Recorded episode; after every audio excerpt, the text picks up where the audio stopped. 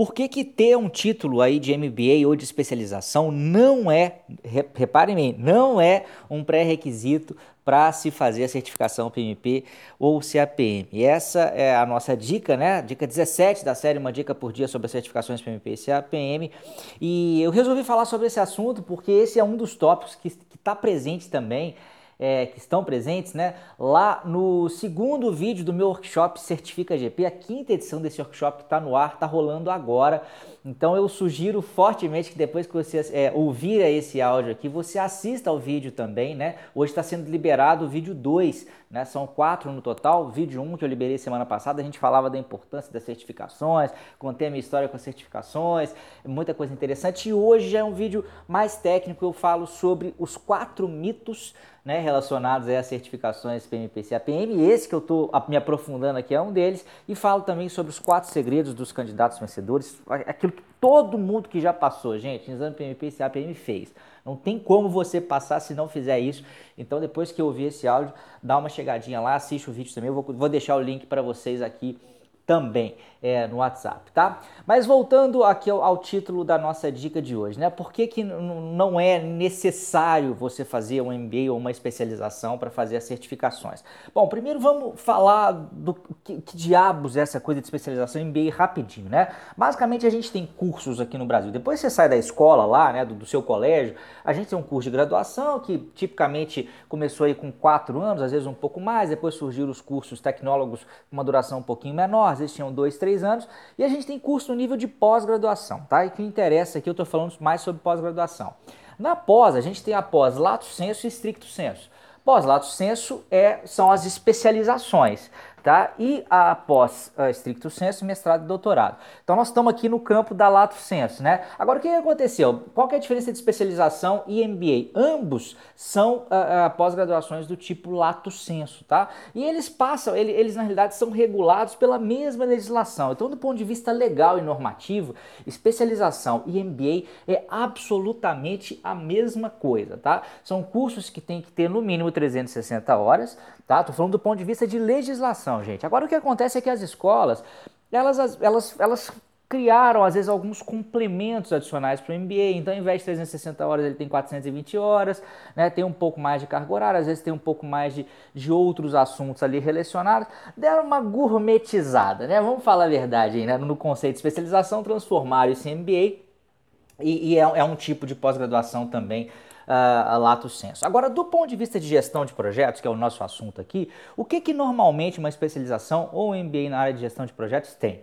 Tem a parte mais técnica da área de gestão de projetos, que invariavelmente, na grande maioria das vezes, de fato segue o PMBOK, que é a mesma base para certificações, né? Agora, tem também uma série de outras coisas. Né? Existem outros conhecimentos acerca de gestão de negócio, muitas vezes, fala-se muito do ambiente corporativo, eventualmente você pode ter ali uma disciplina de marketing, às vezes pode ter uma disciplina sobre recursos humanos, às vezes uma disciplina sobre finanças, né? fala-se sobre outros assuntos. O seu MBA não é focado só especificamente na parte técnica da gestão uh, de projetos. Eu não estou dizendo que isso é ruim de forma alguma, eu só estou dizendo é, é, que o curso como um todo é um curso muito amplo, um curso que normalmente vai te levar aí um ano e meio é, é, para fazer, que tem é, um conteúdo muito mais amplo do que o necessário para se fazer uma certificação. E aí, aí, aí vem o mais importante, né? É claro que se você fizer uma especialização em MBA, ou se você já tiver feito, se você já passou pelo PMBOK, de alguma maneira aquilo pode te ajudar a fazer uma certificação.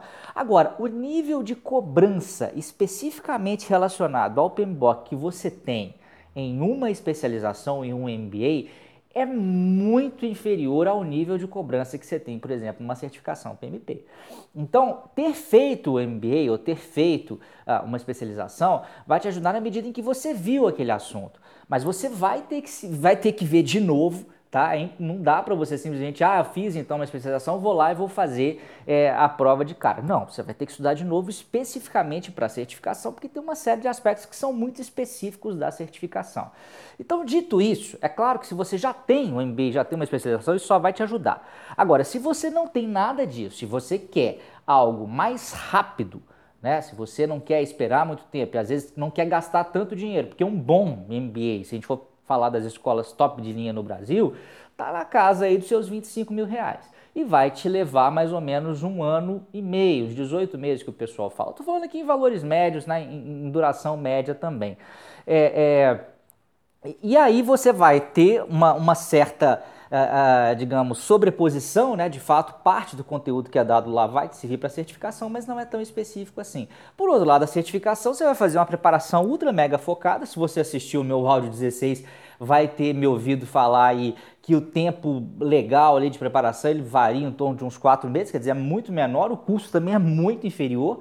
Então, é, é uma possibilidade que você tem de trazer um avanço de conhecimento e de reconhecimento também na sua carreira, até porque a certificação uh, do PMI é reconhecida não só no Brasil, mas também no mundo inteiro. E por mais que você faça a sua especialização numa escola brasileira, o reconhecimento não vai ser o mesmo. Chega nos Estados Unidos e fala que você tem a certificação PMP, por exemplo, e chega nos Estados Unidos e fala que você tem é, uma especialização, mesmo que seja numa boa escola, mesmo que seja no IBMEC, mesmo que seja na Fundação Getúlio Vargas, vamos ver se eles vão conhecer mais o PMI ou se eles vão conhecer o IBMEC ou a Fundação Getúlio Vargas. Eu aposto um brigadeiro com vocês que o reconhecimento vai ser maior em relação é, é, à, à, certificação. Então, é um caminho mais rápido, é um caminho que requer, sim, esforço, que requer dedicação, porque esses quatro meses aí eles têm que ser de, de, de realmente de, de, bastante estudo, mas eu acho que é, é uma recompensa interessante também que é trazido. E o mais importante, voltando ao início aqui desse áudio,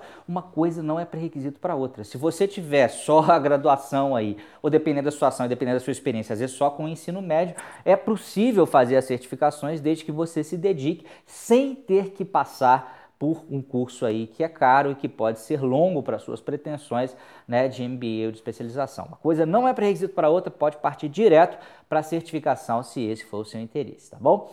Esse é o meu recado de hoje e mais uma vez não deixe de assistir o vídeo 2 tá, do Certifica GP. Se não assistiu um, é bom que você já vai lá na mesma página, tem um link para você assistir o primeiro também, você volta, então não deixa não, porque é só nessa semana até segunda-feira da semana que vem acaba tudo, então não, não deixa acumular não, tá? Assiste o vídeo aí também. Grande abraço, até amanhã.